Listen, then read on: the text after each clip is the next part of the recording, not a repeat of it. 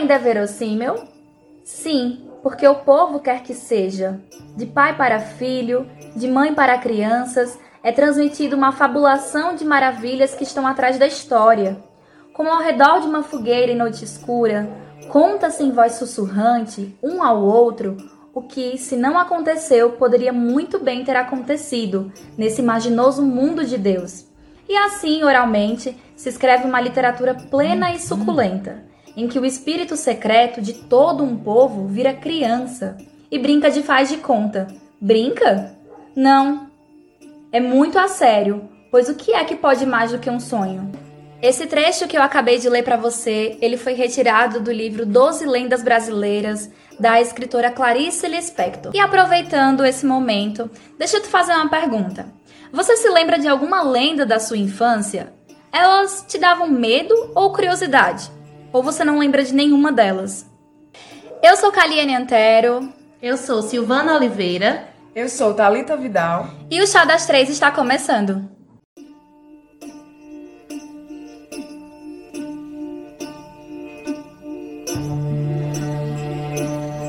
As maçãs envolvem os corpos nus nesse rio que corre veias mansas dentro de mim.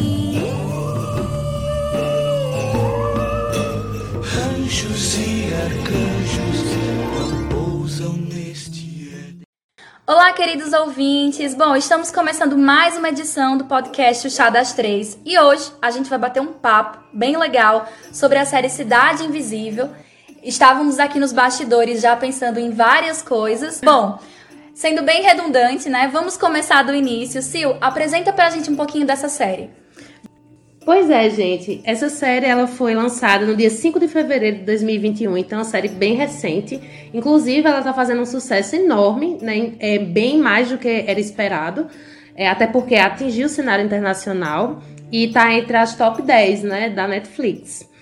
É, o roteiro dessa série é, foi escrito por Carlos Saldanha, Carolina Munhoz, Mirna Nogueira, Rafael Dracon. A produção é de Anton Marco, Caíto Ortiz e Carlos Saldanha.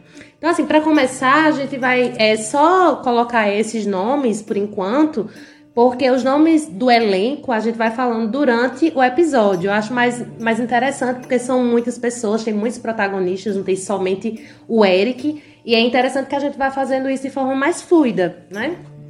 Bom, é, para um primeiro momento, né, a gente sabe que a, a série ela deixa um pouquinho de pontas soltas, mas eu particularmente acho a iniciativa de Carlos Saldanha é, de, junto à, à produção uma, uma sacada espetacular. Eu acho que eu sempre conversava com meu pai, com as pessoas próximas a mim, sobre essa ausência de, de séries que falam sobre é, a nossa cultura, até mesmo da nossa, própria, da nossa própria história, não somente da questão das lendas, da mitologia, mas da história brasileira, porque a gente vê que esse, esse tipo de série tem destaque no cenário internacional e nunca ninguém pensou nisso. Então eu acho que já é um ponto bastante positivo para a série. Depois que o Carlos Saldanha, né, só contextualizando aqui um pouquinho, é, é um cara que só é, esteve relacionado ali com animações. Então, ele produziu A Era do Gelo, ele produziu O Touro Ferdinando, que inclusive foi indicado ao Oscar em 2018 como melhor animação. Produziu também Rio, então acho que foi um desafio, né? Sempre que a gente se propõe a fazer um reconto, eu acho que é um grande desafio, porque as pessoas criam uma expectativa e nem sempre essa expectativa é atendida. Então a série, sendo um thriller, me prendeu, conseguiu me surpreender em alguns momentos, em algumas tem algumas viradas que me prenderam de fato, e eu considero como uma série muito boa. Eu gostei da série também. Eu acho que quando a gente vai para o campo da importância social e cultural que ela tem para o povo brasileiro, né? Isso eu acho que é uma questão indiscutível. E nesse quesito eu gostei muito. Tenho as minhas críticas e ao longo do podcast eu vou, vou comentando com vocês. E enfim, também quero escutar, escutar vocês. Mas de, de, modo geral, eu vejo a importância e, enfim, é uma série muito boa. Tem alguns pontos é, sensíveis e a melhorar, mas eu acho que isso faz parte de, de toda a produção audiovisual, né? Não dá pra você conseguir atingir a massa igualmente, né? É, eu, assim, eu gostei e não gostei ao mesmo tempo. Eu esperava bem mais, mas eu acho que a proposta, eu tenho que reconhecer que foi uma proposta muito valiosa, foi uma proposta muito grande. E eu acho que só pela proposta ela já ganha muito, muitos pontos. E isso não deve ser desconsiderado. Porque é como o Thalita falou, né? A gente tem uma ausência de, dentro do cinema, ainda mais na Netflix, de uma série brasileira que realmente conte um pouco da nossa história. Porque as lendas, né, a mitologia, eu acho que esse termo mitologia encaixa muito bem no contexto. É, a gente se apega muito ao estrangeiro, né? Aquela mitologia nórdica. Então a gente conhece bastante de, da mitologia de outros países, mas a gente às vezes não conhece a nossa própria.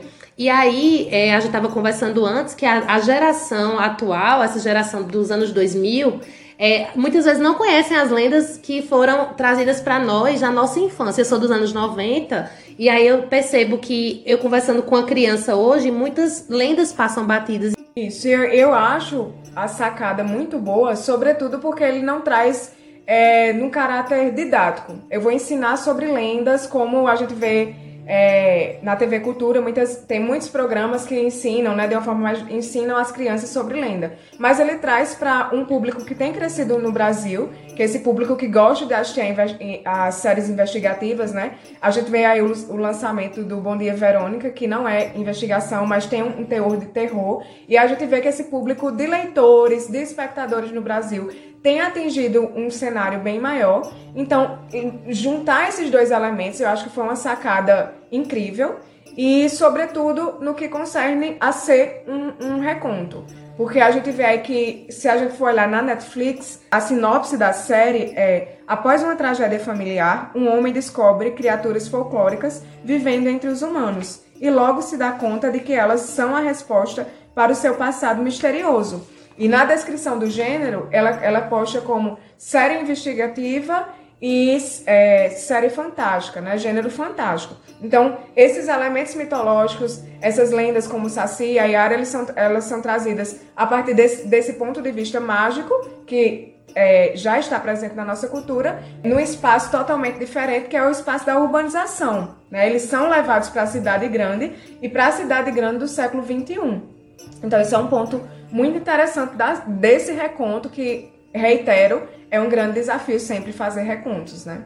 E aí, meninas, eu fiquei agora pensando sobre uma coisa que Thalita falou, sobre, do suspense, o suspense que tem na série, trabalhando com todas essas lendas, né, que são trazidas de uma forma não didática, não é, não é uma coisa pedagógica, é uma coisa que vem dentro dessa arte cinematográfica, ela vem quase que intrínseca, né, à, à arte. Eu, sinceramente, eu não senti o suspense, sabe? Ou pelo menos o suspense para mim não é bem trabalhado. Eu queria apontar algumas coisas, eu queria que vocês também comentassem. É, da minha leitura, né, e também enquanto espectadora, eu gosto de me apegar aos personagens. Eu não consigo me apegar a nenhum personagem. Eu não sei até que ponto isso fez parte da proposta do roteiro, mas assim, eu não consigo me apegar ao personagem Eric. Por exemplo, a parte que ele vai descobrir que a filha dele tá com o espírito do corpo seco. Eu não vi uma reação é, realmente concreta. Da mesma forma, quando ele foi descobrir que o Boto era um homem, que ele tá com o animal no carro, eu esperava que tivesse um suspense maior para ele descobrir. Então foi muito rápido. Eu senti um pouco de pressa, sabe? As cenas para mim não foram degustadas elas foram um pouco apressadas. E eu entendo que, por ser uma primeira temporada, é totalmente natural que é, ela não seja, como é que eu posso dizer, totalmente bem trabalhada, ou pelo menos mais profundamente, porque os roteiristas, a direção não sabe qual vai ser a recepção do público. Então acaba que começa né, a série com baixo orçamento e é normal que não haja um investimento tão grande nessas cenas. Mas assim, eu acho que muita coisa foi revelada rápido. Por exemplo, eu queria ter esperado mais tempo para descobrir quem eram os personagens lendários. Eu queria ter descoberto depois, assim, quem era Yara. Não sei, eu acho que era para ter tido uma coisa a mais, sabe? É, eu concordo em parte. Realmente teve momentos que eu acho que é, poderia ser trabalhado um pouquinho me melhor, ser mais demorado, ter tido um pouco mais de suspense. Mas na verdade, é, eu vejo essa primeira temporada como um prólogo, como se fosse o momento da apresentação desses personagens. Eu acho que de fato elas são apresentadas com um objetivo maior, então acho que por isso que o objetivo não foi demorar na apresentação delas, porque eles pretendiam já desenvolver esses personagens a princípio eu acho que cada um recebe os filmes, as séries, os textos literários de uma forma diferente. E eu, particularmente, eu não busco esse envolvimento com o protagonista. Até mesmo porque geralmente eu costumo, na maioria das vezes, me apegar ao antagonista. Então, na maioria das vezes, eu gosto mais do antagonista do que do protagonista. Eric, ele é um personagem que ele cumpre o objetivo dele, que é de começar aquela investigação a partir da esposa. Então, ele se vê confuso ele se vê perdido. Eu acho que a maior questão inicial é a confusão, a confusão mental dele naquele momento que ele nunca destinou é, interesse no trabalho da mulher. Ele nunca quis conversar com ela sobre o, o estudo dela, ela era antropóloga, né? Um cara que se vê ali perdido com a morte da esposa, é, uma filha criança ainda, sendo investigador policial, então ele tem que dedicar tempo ao seu trabalho, mas isso começa a pesar. Eu acho que isso começa a ser uma culpa muito grande é, até porque ele começa a relembrar. Tem um momento em, em um diálogo com a esposa, ele diz que vai ajudá-la e ela diz assim: Eric, eu não quero que você me ajude a ser mãe da aluna, eu quero que você seja o pai. Então a gente percebe que ele é bem ausente. E com a morte da esposa, ele começa a ficar muito atormentado, ele começa a tentar encontrar o assassino, só que ele se vê perdido. Então ele começa a ver que mistérios estão por trás, ninguém acredita nele, ninguém quer, quer levar esse, esse caso adiante, o caso chega a ser arquivado. Então, essa investigação, para mim, eu acho que é o ponto principal dessa série. E aí as lendas, elas começam a, a ocorrer, a aparecer realmente como uma coisa incompreensível. E na hora que ele descobre o boto no carro, eu acho que ele fecha muito rápido. É, eu, eu senti ali, quando ele abre que o, que o boto virou homem, eu particularmente me assustei.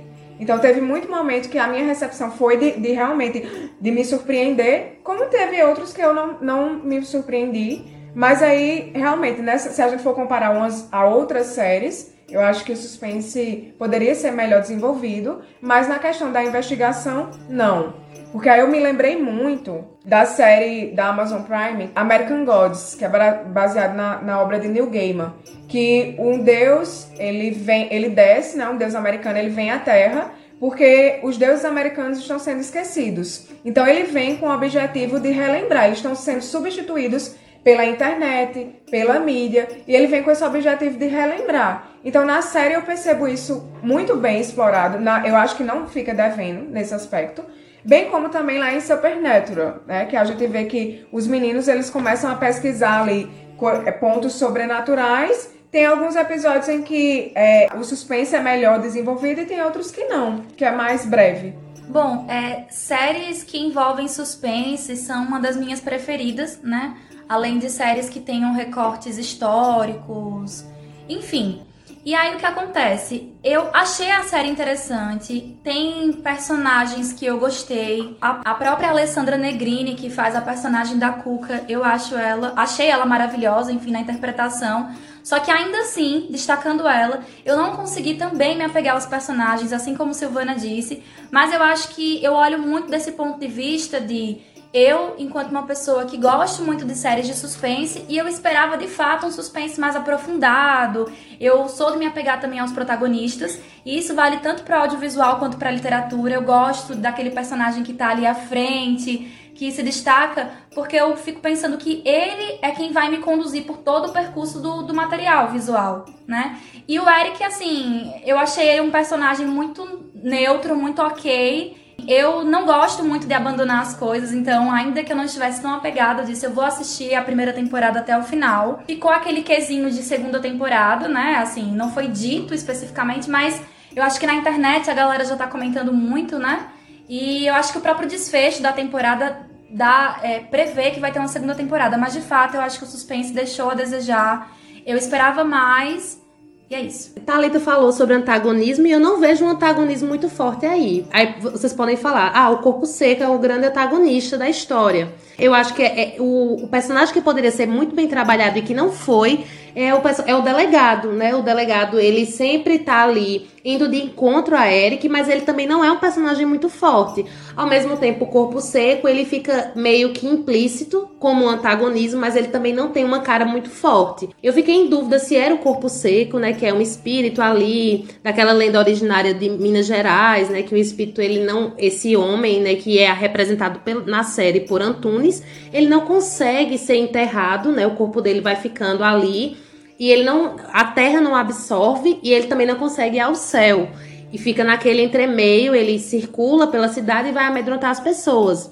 É o personagem, na verdade, um dos poucos conhecidos das lendas brasileiras. Eu fiquei pensando que o Ivo ou o Afonso poderiam ser personagens mais bem trabalhados, é, a ponto de se transformarem em antagonistas mais fortes. E aí eu considero que, por exemplo, a, o clássico, a clássica jornada do herói, que é aquele cara que vai, depois ele é, que ele cai, né? Ele tem uma queda na sua trajetória e depois ele ascende novamente. Eu acho esse, esse, essa narrativa muito clichê e aí eu também considero que não existe mais, né, dentro do cinema contemporâneo, ou pelo menos não é que não exista mais, mas não é mais uma tendência colocar um contra o outro, né, mocinho e vilão. Eu acho que se você for olhar o personagem de Breaking Bad, né, que é uma série também que tem essa questão da, da, da, da investigação policial, do suspense, não é? Os personagens, eles têm vários, várias complexidades, vários lados. E aí eu fico pensando que a série brasileira, ela ainda tem apegos à questão da novela, Sabe? Eu, eu sinto um pouco, eu, eu vendo uma novela que tem mocinho, o mocinho é sempre aquele dentro do padrão bonitinho, que é o Eric, né? Aquela família linda, maravilhosa, e vão acontecer coisas. Mas assim, eu senti uma falta de profundidade em trabalhar esses personagens. Como eu falei, o Ivo e o Afonso poderiam ser antagonistas mais fortes. E ao mesmo tempo, é, não é entrar nessa coisa de ser o vilão, mas talvez mostrar é, os lados mais humanos e ao mesmo tempo sobrenaturais dessas pessoas, né? De todas elas. Eu acho que fica muito preso ainda, sabe? A uns estereótipos. Não, eu não acho. Para mim ficou muito claro que o antagonista vai ser o corpo seco. E eu já acho que já é nessa pegada contemporânea que ele não vai se prender a um único corpo. Ele já mudou de um corpo para outro. Então ficou. Porque para mim ficou claro que ele é o antagonista. Embora é, tenham aqueles que estão atrapalhando o desenvolvimento da ação dos protagonistas, que é lá o Afonso, né, que quer impedir aquela floresta de se tornar uma reserva, mas eu acho que o Corpo Seco é o verdadeiro antagonista, uma vez que todas as lendas que estavam afastadas, sem se falar, o Curupira estava lá, é, envolvido com alcoolismo, o Saci, ele não aceitava mais a aproximação do Saci, ele, ele era meio que relutante. Então, quando o, o corpo seco toma forma, ele é liberto, porque ele está preso. Então, ele é liberto. A, a, a, a, não é a maldição, o que é que a Cuca faz? Que ela coloca lá? A magia. A magia. A magia que a Cuca traz prendeu esse espírito, né? Então, quando ela o liberta, vai ser justamente a libertação desse ser que vai fazer com que todas, todos aqueles personagens se unam em prol de um mesmo objetivo. Só que eu já acho que já é uma, uma, uma, uma condição mais contemporânea, uma vez que. É, porque assim, acho que teu argumento às vezes é meio contraditório, porque você diz assim, eu acho é. que não precisa ter um antagonista. Depois você diz, eu acho que o antagonista deveria ter sido trabalhado, porque eu senti falta. Então acho que é meio contraditório nesse aspecto, porque eu acho que ele, ele não traz um único antagonista, mas ele vai, vai movimentar todos os personagens. E mais uma vez eu, eu reitero que eu acho que esses personagens, eles não foram tão bem trabalhados, porque eu vejo essa, essa primeira temporada como um prólogo como um momento de apresentação. Eles não, não desenvolveram os antagon... É, o, o personagem, por exemplo, do Afonso. A gente percebe que na segunda temporada ele vai ter um maior destaque, porque ele, ele é o poderoso, né? Ele é o detentor do dinheiro, ele, ele é aquele que quer destruir e quer trazer a urbanidade, né? Que é muito comum. Isso é um tema muito importante, que é outra coisa que eu acho que eu, eu tô aqui em defesa da série contra as meninas, que as meninas. Mas assim, é, brincadeiras à parte, mas acho assim que é um ponto muito importante que a gente tá perdendo as nossas reservas, né? A gente tá, a gente tá perdendo as nossas florestas. A gente vê que cada vez mais as empresas estão comprando os espaços e a, e a mata está sendo derrubada. Então, eu acho que é, nessa questão de antagonismo, e quando eu, eu cito que eu me apego ao antagonista, não é nem nessa série, é falando em referência a outras coisas que eu assisto. E eu sempre digo que eu não sou muito exigente também, então é, eu até daria uma nota 9 para essa série, porque eu acho assim que foram é, episódios muito curtos. Não foi episódio, a gente vê que é em torno de 38, 39 minutos. E nove episódios que a gente vê que eles construíram com o objetivo de ter uma segunda temporada. Não foi confirmada, mas eles, você vê claramente. Porque se eles quisessem, se eles quisessem fazer não quisessem fazer, não tivessem o objetivo de produzir uma segunda temporada, eu acho que esses personagens, personagens teriam sido melhor desenvolvidos e também é, poderia assim, deixar um final em aberto, que também é uma tendência da, da, da produção contemporânea, é não ter um final claro, né? O leitor fica aí a cargo dele, o espectador também, de criar os seus, as suas possibilidades de finais. Mas para mim é isso. Só um parênteses antes, antes de Carlos falar, é, eu acho que não é uma contradição, tá? É o seguinte, eu quis dizer que eu senti falta, porque eu acho que a, a proposta da série era também ter um antagonismo, eu só não acho que ele é tão claro. Eu quis dizer isso, entendeu? É, é. Mas ao mesmo tempo que se ele é, resolve ser trazido na série, que ele seja bem trabalhado nas suas complexidades, inclusive na desconstrução do antagonismo. Então, muitas vezes, é, muitas séries americanas fazem isso, norte-americanas. Elas constroem um vilão e depois elas desconstroem. Por exemplo, Bates Motel, né, que é a série norte-americana, ela constrói a vilã da mãe de, de Norma Bates. E depois você percebe que ela não é tão vilã assim. Então eu senti falta dessa, dessa evolução da personagem enquanto personalidade. Porque eu acho que uma boa série é trabalhada com evolução. Então, é a evolução de características, de comportamentos, de crenças que mudam. Eu acho que os, os, personagens ficam muito parados no que eles são. Eles poderiam avançar mais, sabe? Eles têm potencial para isso. Bom, meninas, a gente já falou sobre protagonistas, antagonistas, então agora eu acho que vale a gente começar a discutir outros personagens que também se destacam na série Cidade Invisível. E aí, eu quero puxar agora essa discussão pra gente falar sobre a personagem Yara, né? a Jéssica Cores, que, na minha opinião, foi um personagem que foi bem trabalhada, embora eu fiquei com um quê de que ah, algumas coisas poderiam ter, ter a mais, né, terem sido acrescentadas na personagem, mas eu acho que as características da, da, da, da figura folclórica, que é a Yara, foi bem trabalhada, né? Uma mulher que você consegue ver a transformação dela enquanto sereia, cantora, esse poder de seduzir os homens ali naquele, naquele bar da, da Cuca, né? Então eu achei ela uma personagem interessante, mas aí eu fiquei pensando na seguinte coisa também, já que, na minha opinião, e aí eu já vou introduzir uma pequena polêmica, eu acho que a questão da representatividade indígena não foi é, bem explorada na série, poderia ter sido melhor é, é, explorada, melhor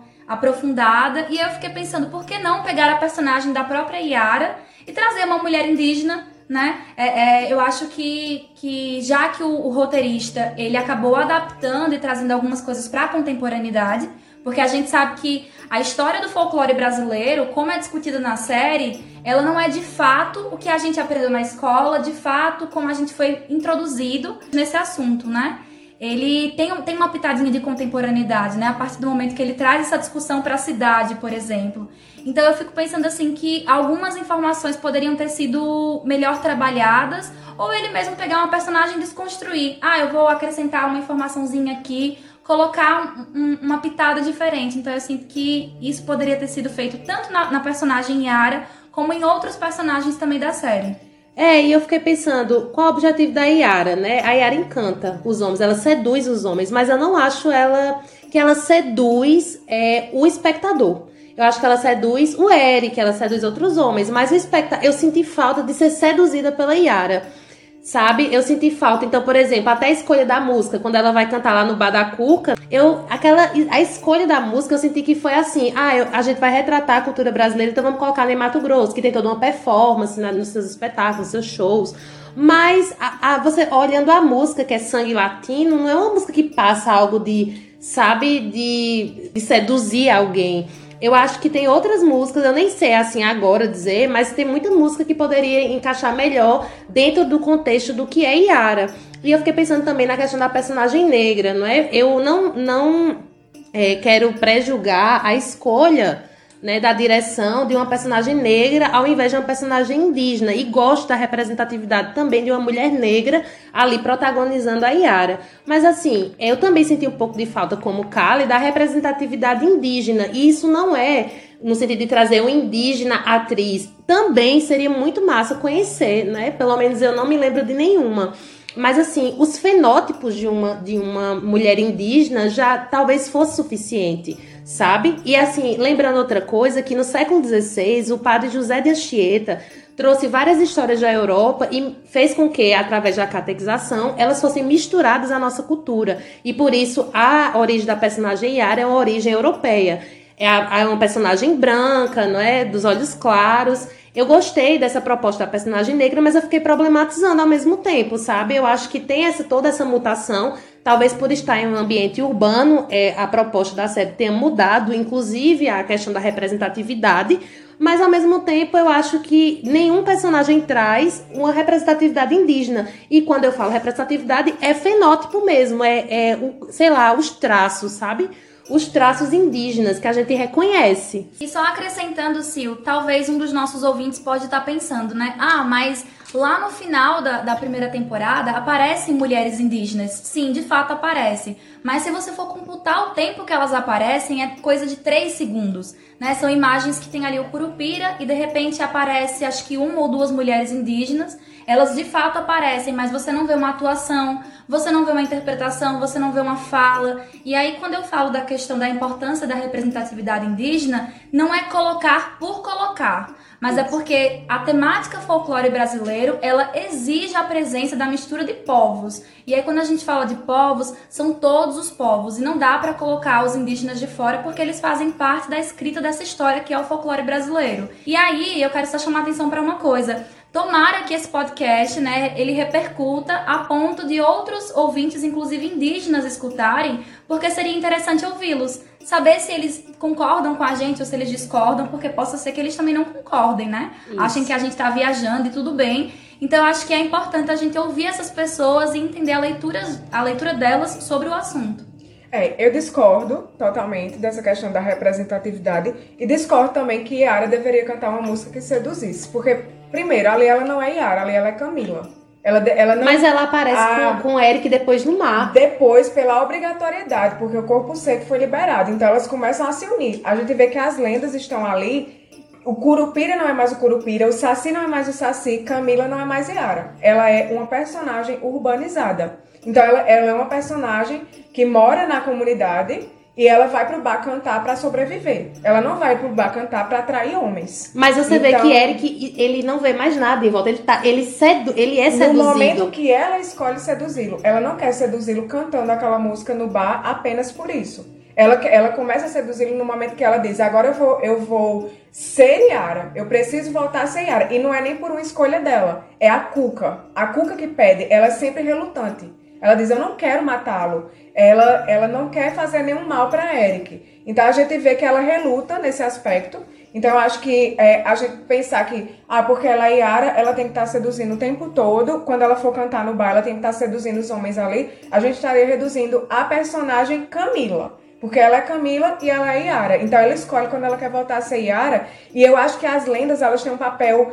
Eles ainda estão se mostrando. Você vê que eles não se mostram totalmente. O Curupira, somente num dos, no, acho que é no sexto episódio, que ele vai decidir ser. Ele é forçado a levantar da cadeira e ser o Curupira. Então ele não, ele até o momento ele tá ali sendo é, um, um, cadeirante é, que mora no, numa ocupação e que vai levando a vida envolvido com algo porque se desencantou, porque ninguém, o nome da série, eu gostaria de chamar atenção para isso. O nome da série é Cidade Invisível. Eu acho que o que Carlos Saldanha quis passar é que essas lendas, elas não estão mais no imaginário, elas são invisíveis. Então, quando a gente fala assim, ah, representatividade indígena, é, eu acho que seria, eu acho que Carlos Saldanha se preocupou com tanta representatividade. A gente tem ali é, um homossexual, a gente tem é, a população ribeirinha, a gente tem seu Cício, que é o que parece, ele é um nordestino, que pela história, né, como Câmara Cascudo, ele vai falar que o nordestino é o maior contador de histórias. Então eu não entendo o porquê de ter que ser um índio nesse momento, e eu tenho uma, uma, uma, uma, uma hipótese sobre isso, dele não ter colocado nenhum indígena ali naquele primeiro episódio, até porque a própria Yara, ela diz no momento de conversa com Eric, ela diz a, a seguinte frase. Ele diz, você é Yara? Ela diz, me chamam de rainha das águas, me chamam de sereia, é, como se, escolha quem eu sou, porque eu tenho várias origens. Então, acho que é se prender a essa questão da cultura oralizada, de uma lenda que ela vai passando, a gente vai transformando, porque a, a grande, o grande que do folclore é a sua origem oral. de passar, até Carla introduziu com Clarice Lispector, é, de passar de, a tradição de um para outro. Eu me lembro quando eu era criança, é, tinha uma vizinha minha que ela morava num lugar chamado Mata Virgem. E ela vinha, ela contava várias histórias de lendas urbanas e eu ficava encantada ali e eu pensava que era verdade. Hoje eu entendo que era uma lenda. Então eu acho que é você se apegar à, à, à ideia de que a Yara, é, aquela personagem ali, ela está representando um ser fantástico, como a própria série se propõe e é descrito lá na Netflix, que é, é, é uma, uma, uma obra fantástica de um ser invisível, de um ser que tem superpoderes, mas que não tem uma origem, até porque, como a Silvana chamou a atenção, né, que a, a Yara seria, foi trazida, né, junto com os portugueses, mas na verdade era Ipupiara, né, Yara já é uma outra lenda, que no Brasil se diz que Yara tem, tem cabelos escuros. Então, acho que o, o, o os roteiristas e, e, os diretores, eles têm total liberdade de escolher quem eles querem ali, porque como eu iniciei dizendo, não concluí, perdão pelas delongas, mas ele traz uma, uma ele, ele traz uma criança, ele traz uma idosa, ele traz é, a cultura, a religião afro, né? Ele traz ali com, na figura do pai de santo, que vai lá benzer a criança para protegê-la de todo mal. Ele traz, então, Será que ele não pensou em nenhum momento, caramba, tem que ter um indígena? É, eu entendo, tá, a sua opinião, mas eu ainda continuo pensando na questão de que faltou representatividade indígena. E aí, claro, os roteiristas, os diretores, eles têm total liberdade para escolherem. E aí eu fico pensando, e eu falo muito de um, uma posição enquanto espectadora, né? Enfim, não, não sou é, pesquisadora nem estudiosa na área do cinema, mas eu fico pensando que, para mim, talvez fosse mais sábio não ter um personagem homossexual para esse recorte do, do da, da, história do folclore brasileiro. E aí eu não quero dizer que não é um personagem importante, que ele não é necessário, mas é que para esse tipo de debate eu acho que é, a, os povos indígenas, né, é, tendo em vista que, o, que a história do nosso folclore é extremamente rico, né, um, parte das influências vieram da cultura europeia, africana e indígena. Então, se existem essas influências, cadê esse povo dentro da série? Então, eu senti falta. É, e falando de liberdade de criação, que eu acho que é um ponto muito importante que Thalita abordou, é, eu concordo que deve haver liberdade. É, eu acho que a arte deve ser livre, né, para representar. E aí eu gostei muito da representação da Cuca, porque aí a gente vai ter uma uma Cuca que aparece ali também com a simbologia da borboleta e eu fiquei me questionando, ela foi a personagem que eu tive mais dúvida de quem era. Né? Não sei se vocês tiveram essa experiência, mas eu fiquei, meu Deus, quem é essa pessoa? Ela já praticava suas magias, né? Ela foi lá no IML e fez dois corpos desaparecerem, deixou todo mundo intrigado.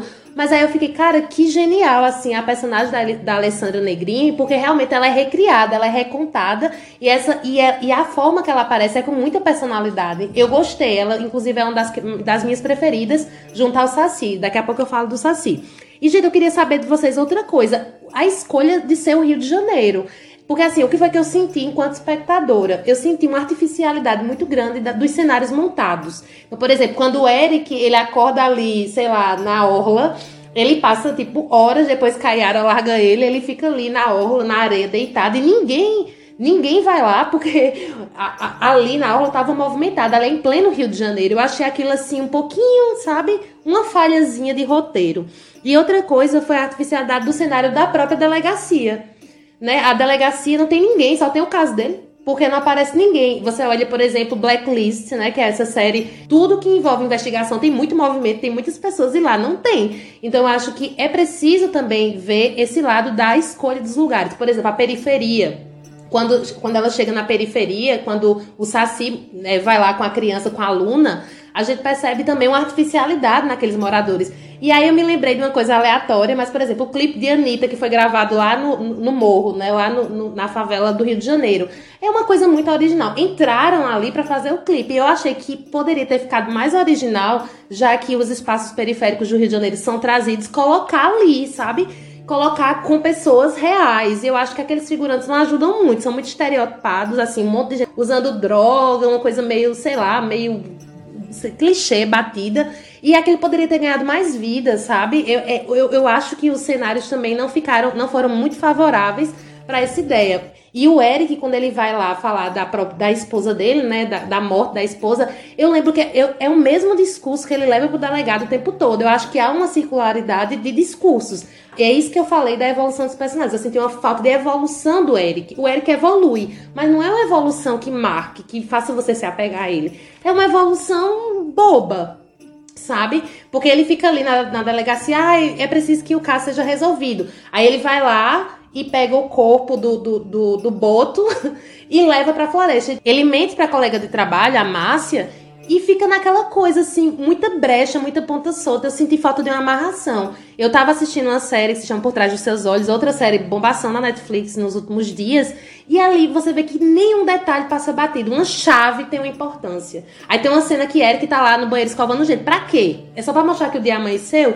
Mas não tem importância a cena. Eu acho que faltou um pouco da importância aos detalhes sabe? Eu acho que é uma coisa muito para estrangeiro ver também. Inclusive o cartão postal do, do Rio de Janeiro, Pão de Açúcar. E a escolha também do protagonismo, né? Esse, esse homem padrão. Aí eu fico pensando, sabe, nessas questões. Eu queria saber o que vocês pensam sobre o lugar também. É, sobre tudo que você pontuou aí, essas falhas, eu concordo plenamente. Mas sobre a escolha do Rio de Janeiro, eu vou usar uma fala do próprio Carlos Saldanha. Ele disse que quando ele pensou em construir essa série, ele começou a pensar: caramba, nunca foi construído nada a, é, buscando a nossa cultura, buscando o nosso folclore. E ele disse que acredita que o folclore ele se transmuta, ele, ele vai sendo modificado e que hoje a gente está perdendo esse quê de contar histórias. Então eu acho que ele contextualizou no Rio de Janeiro, mas provavelmente os filhos dele desconheçam as lendas e se a gente vem para o imaginário do Nordeste, eu acho que é mais comum no Nordeste, por exemplo, se fosse citado no Nordeste, seria mais difícil as pessoas nunca ouvirem falar numa lenda. Porque aqui a gente, como eu chamei a atenção inicialmente, a gente é, dentre, Câmara Cascudo diz isso, né? O maior contador de, de, histórias do Brasil. E é tanto que a gente tem cordelista, se a gente pensar aqui na Paraíba, a gente tem cordelista em todos os lugares. E lembrando só que as lendas, muitas dessas lendas também são originárias do Sudeste e do Sul. É, Inclusive a do, Pará Saci... também, é, né? No, o, a lenda do Saci, ela é do Sul, entendeu? Assim, eu acho que não é só a questão do Nordeste. Eu acho que o Brasil inteiro, sabe? Principalmente Sim, nas é o, o, o, o, Nordeste e o Norte, ou o país como um todo, mas o Rio de Janeiro em si é porque ele mora lá, ele vive lá. Sim. E ele disse que quando imaginou a série, ele imaginou os lugares que os filhos dele, dele conheciam, então os lugares que eles frequentavam. Se a Cuca estivesse ali, se o Saci estivesse ali, onde é que ele está? Onde ele está escondido? Então eu acho que para ele, eu acho que a partir de um ponto de vista individual, dele imaginar, eu acho que quem está criando ali é, começa a partir do seu ambiente mesmo, e claro que ele poderia ter pensado em outros lugares, né? Mas é, ele explica isso no, numa entrevista que ele dá a um site, eu não vou recordar agora, mas é, é, ele é entrevistado pela pessoa desse canal e ele dá essa afirmação que é feita no Rio e que o próprio filme dele de animação é feito no Rio também mas explora a, a Arara Azul, explora personagens de outros lugares, vai para a Amazônia em algum momento. Então, eu acho que é no Rio, por essa ideia de que ali no Rio hoje é o lugar onde essas lendas não circulam, onde elas ficariam mais invisíveis. Em outros lugares, talvez elas não fossem tão invisíveis. Alguém reconhecesse mais fácil. Como seu Cis reconhece e o filho diz: Você é um velho louco. Minha mãe morreu porque você é um velho louco que acredita nessas coisas. Então eu acho que tá ali, é, as pessoas que estão ali naquele contexto, talvez fosse mais fácil justificar o porquê delas não conhecê-las. E tem também a questão do dinheiro, né? Da produção de, da série precisar ser vendida e o estrangeiro também, né? Não só o brasileiro, mas o estrangeiro, saber estar tá ali num lugar comum. Eita, o Rio de Janeiro. Porque quando a gente fala em Brasil, o povo pensa Rio de Janeiro e São Paulo, né? Então eu acho que teve essa questão mercadológica, como também teve esse sair do lugar de onde o próprio Carlos Saldanha estava. Bom, eu entendo a, a visão de Carlos Saldanha e assim, longe de mim querer questionar a capacidade, porque o cara é referência em muita coisa, né? Tem produções de relevância, é, enfim, no Brasil e mundo afora. Mas eu acho que essa pergunta, inclusive eu tinha anotado aqui para trazer o debate, que bom, Sil, que você introduziu, porque escolher a cidade do Rio de Janeiro. E eu acho que a gente tem que problematizar isso sim. Porque, assim, é, na, minha, na minha percepção enquanto telespectadora, eu entendo que existe uma centralização muito forte de produções ali no eixo sudeste. É, Rio de Janeiro, São Paulo. E eu acho que assim, e aí quando eu falo a centralização de produções no Sudeste, eu não, não falo que tem que ser produzida aqui na Paraíba. Mas eu penso o seguinte: quando a gente vai pensar na construção do, do folclore brasileiro e tudo mais, o quanto esse, essas figuras folclóricas são trabalhadas, a gente precisa lembrar que boa parte desses personagens a gente pode é, fazer conexão com a região norte do país.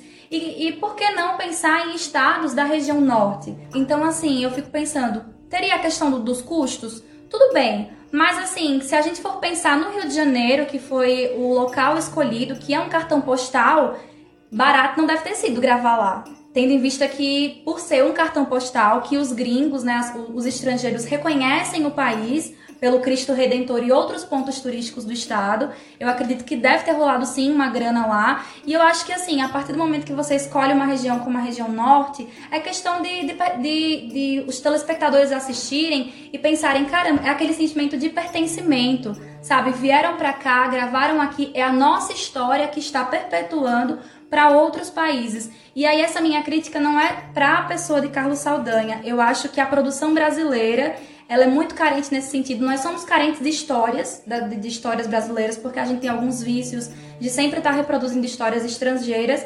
Então eu acho que a escolha num outro lugar seria. E aí não, não é que ficou ruim, mas eu acho que teria. Sabe, teria, teria um elemento diferente. Mas aí eu penso no que você acaba de dizer, que o, o, o norte é o seio dessas lendas, do desenvolvimento grande das. E é o que eu digo, o nome da série é Cidade Invisível. Então seria, seria lógico, era a mesma coisa, alguém vir para o Nordeste e, e, fingir que ninguém sabe quem é Maria Florzinha. Todo mundo conhece com Madre Florzinha, Maria Florzinha. Então vinha aqui e Maria Florzinha é invisível. Logo ali na, na população, no, a gente vê que tem o próprio Cício, que é o único que conhece, porque ele, ele não parece ser do Rio de Janeiro. Ele parece alguém que foi morar lá. Né? Então eu acho que essa questão da, de se levasse para o norte, eu tenho uma sugestão para a segunda temporada, dessa questão que vocês levantaram da representatividade indígena, eu creio o seguinte.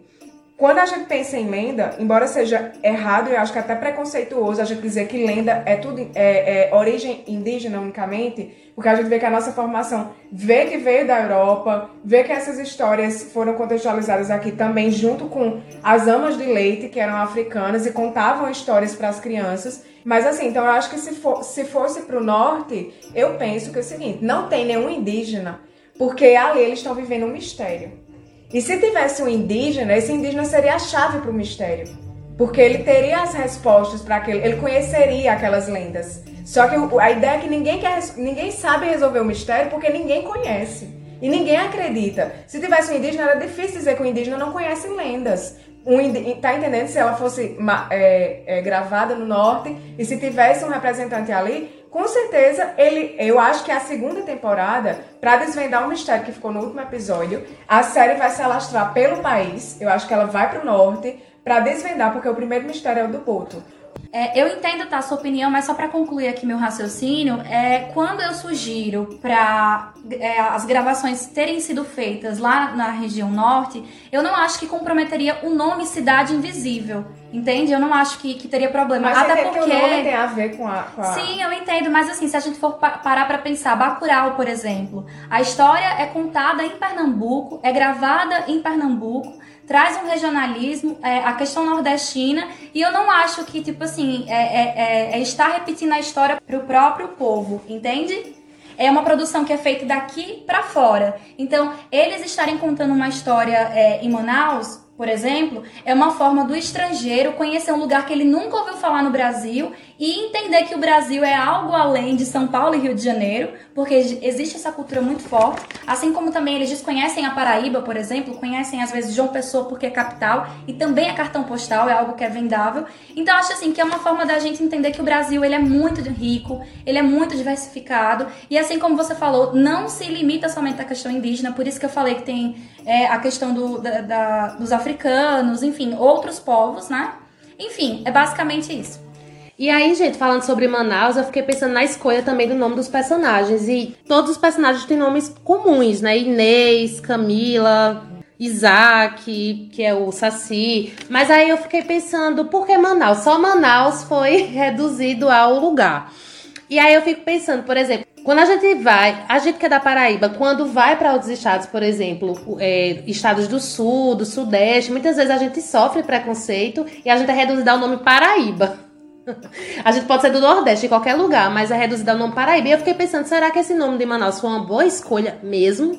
Eu acho que não tem, não é ponta solta. Eu acho que na segunda temporada eles vão pro norte. E aí eu chamo a atenção mais uma vez. Não tinha como ser no norte, eu como espectadora. Se dissesse assim, nossa, está sendo no norte e ninguém sabe quem é o Boto no norte. Mas como o norte assim? se reduz a Manaus. Não, não, Silvana. E nem o Boto se, se reduz a Manaus. O Boto está nas águas da Amazônia. E aí, meninas, é, frisando só mais dois personagens, eu amei o personagem do Saci. O Isaac, eu acho ele muito bem trabalhado. Inclusive, ele, pra mim, foi um dos mais fortes, um dos que mais resgata, de fato, a originalidade da lenda. É, e até me surpreendi no começo, eu fiquei, realmente, será que ele é o Saci? Porque ele anda com as duas pernas, mas depois você vê que é uma prótese, né? É, e aí, quando ele vai brincar com Luna, é muito interessante, porque de fato, né, tem aquela coisa de bagunçar a casa, tem aquela coisa dele fazer o furacão, enfim, né, entrar ali sempre sorrateiro. Então, eu gostei muito da representatividade dele e eu gosto muito do personagem. Fiquei em dúvida também sobre a morte dele. Será que ele realmente morreu? Será que o Tutu morreu? E lembrando que o Tutu é uma lenda originária da Bahia, né? E tem muito a ver com a questão do bicho papão, do porco do mato, né? Que é toda aquela ideia mais animalesca. E ele é um dos que também deixa muita dúvida, assim como o Corpo Seco. Porque na, na minha história eu conhecia muito o Saci, o Curupira, é, eu conhecia bastante também a Yara, mas assim, esses outros. A Cuca, né? Mas esses outros dois eu fiquei realmente intrigada. Sil, você falando das suas lembranças, né, das figuras folclóricas, das que você conhecia, e aí eu fico lembrando, né, que é, algumas figuras, é, as clássicas, né, Saci, Cuca e tudo mais, eu, eu já tinha ouvido falar, eu conhecia, mas eu fico pensando que na minha infância, é, o contato que eu tive foi muito maior com as lendas urbanas, né? Porque eu cresci e me criei em São Paulo e lá a gente não escuta falar muito, pelo menos na época que eu morava lá, porque depois que eu vim pra Paraíba, enfim, as coisas devem ter mudado, né? Mas lá, eu na época, eu não escutava muito falar sobre a questão do, do, do folclore em si, sabe? Então, assim, eu lembro que é, a questão da- das lendas urbanas tinha algumas figuras que eram muito fortes, como a questão do homem do saco, né? Então era aquela Ah, coisa. eu me lembro. Não faça determinada coisa que o homem do saco vai vir te pegar. A maioria dessas lendas tinha a ver com a infância, né? Com Sim, crianças sim. mal criadas As que não querem dormir. Pra assustar, né? Exatamente. Isso. E é como se fosse uma forma punitiva também, né? De tipo assim, se você fizer determinada coisa, em troca vai acontecer isso com você. E sempre era uma coisa ruim, né? E aí, assim, não só eu, como amigas minhas tinham essa referência. Já quando eu vim, vim pra cá, eu não escutava as pessoas comentarem sobre, mas aí você já disse que já tinha ouvido falar. O velho do saco, é assim que chamava aqui. Você chamava homem do saco, mas aqui É, é, o Paraíba, meu né? amigo. Popularmente. Menina, eu me lembro de ter visto um velho do saco, que era um, um menino, um, um- um cara que passava com um sacola nas costas e minha mãe dizia. E na hora eu corria pra dentro de casa. Tu acredita? Coitado. Acredito. O homem aleatório, o pobrezinho, rapaz. Ele juntando todas olha- as latas, as garrafas PET. Minha mãe dizendo que ele era um, um espírito, né? Mas olha, foi aqui na Paraíba que eu fui conhecer com Madre, com Madre Fulozinha, né? Que Thalita até mencionou em, algum, em alguns momentos. E aí também foi em algum período da minha infância, que aí, enfim, eu tinha uma bisavó na época que era viva, né? E aí lá tinha um, um sítio e a gente ia muito brincar lá naquele sítio. E tinham animais. E aí a história que era contada era isso, de que Comadre Fulozinha ela poderia aparecer ali em algum momento e que ela fazia algumas espécies de, de brincadeiras de forma maldosa. Então, por exemplo, ela poderia esconder coisas, pegar os rabos dos cavalos e fazer tranças. Então é como se ela passasse pelos lugares e deixasse alguns sinais. E aí eu ficava com isso muito no imaginário, porque tem isso também, né? As lendas de, de explorar e trabalhar o imaginário. E aí eu morria de medo. Quem não, né? Pois é, meninas, eu acho que a gente tá encerrando o podcast. Eu queria é, lançar uma pergunta pra vocês, voltando só um pouquinho pra essa questão da representação. É, eu fiquei sabendo que a- na França e na Espanha é, essa série tá sendo muito assistida. E eu fico pensando, acho que bugou a cabeça nos dessa Estados galera. Nos Estados Unidos também, acho que bugou geral, assim. Mas é, que, é que vocês acham? A série ela reforça alguns estereótipos, por exemplo, do exotismo que tem no Brasil relacionado a, a principalmente à natureza, porque no, o, o, estrangeiro, muitas vezes, dentro desse estigma do que é o Brasil, acha que a gente ainda, sei lá, tá vivendo é, na época da colonização. Não sei, sabe? Eu não tô querendo dizer que todos pensam isso, porque eu também estaria, sendo preconceituoso. É, mas existe isso. É como, por exemplo, achar. É, algumas pessoas do sul, do sudeste, acham que a gente anda ainda do jumento, sim, sabe? Sim. E aí, é, o que eu tô querendo dizer é, será que essa série ela reforça estereótipos desse tipo ou ela realmente demonstra uma raiz cultural ou histórias na nossa cultura? Bom, eu acredito que está muito ligada essa questão da, da nossa própria história da, da, cultura, né? A nossa raiz cultural. Eu vou muito por esse caminho, porque eu acredito que, por mais que o, o, os estrangeiros, quando eles estejam assistindo, né? Quando eles estiverem assistindo essa série, eles desconheçam as figuras folclóricas, né? Seja tudo muito novo pra gente que, que tá enquanto telespectador, é um sentimento de pertencimento, de tipo, ó, a nossa história que tá propagando, que tá atingindo outros países, enfim, a galera tá aprendendo. E eu, eu arrisco dizer, inclusive, que futuramente, ou talvez até num, num, num futuro bem próximo, né, no momento de agora, é, essa série pode estar sendo utilizada como formas de, de, de, de ensino mesmo, né? Vai estar incluída na nossa questão do, do acervo cultural né? É um material audiovisual que pode ser trabalhado de diferentes formas.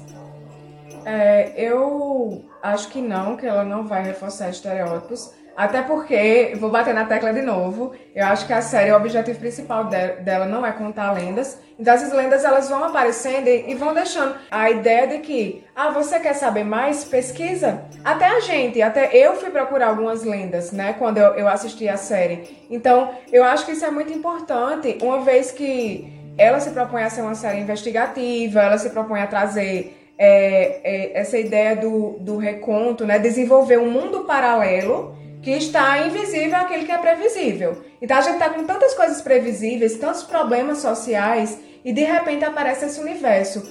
Imagina se isso ainda estivesse presente, se isso existisse de fato na nossa contemporaneidade. Então acho que traz aquela ideia que é, muitas outras séries é, desenvolve, como a própria Vikings, né, o Vikings para alguns, eles vão trazer os deuses nórdicos, eles vão trazer Odin, Thor, e a gente que vai pesquisar. Então, eu gostaria só de fechar minha fala, não, eu acho que já respondi a pergunta, mas assim, que às vezes a gente faz muita crítica ao que é produzido aqui, a gente cobra. Se coloca uma, uma, um, um personagem representado é, por, um, por um sei lá, por uma classe, por, em algum determinado lugar a gente critica, porque é produzido no Brasil. Então acho que a gente tem que estar mais aberto a observar essa forma de, de produção sem comparar ao modelo americano, sem tentar só. Ah, porque a gente vê que tem outras séries que na primeira temporada, como é um exemplo The Last Kingdom, é muito ruim. E depois elas tendem a crescer. Eu acho que, que essa série tem isso.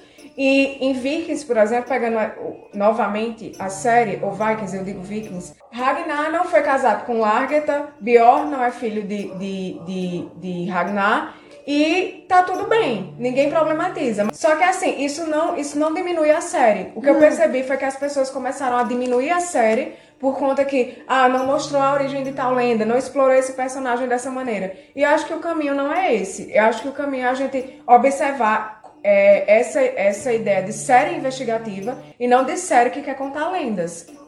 Bom, esse episódio rendeu muitas discussões, né? Tivemos vários pontos de vista e eu acho que é super importante até para os nossos ouvintes irem abrindo a mente, concordarem, discordarem e trazerem novas perspectivas, né? Então a gente vai encerrando mais uma edição do podcast O Chá das Três. E tchau, pessoal, né? E até tchau. a próxima edição. Até a próxima. Até a próxima, adorei. E próximo episódio tem mais.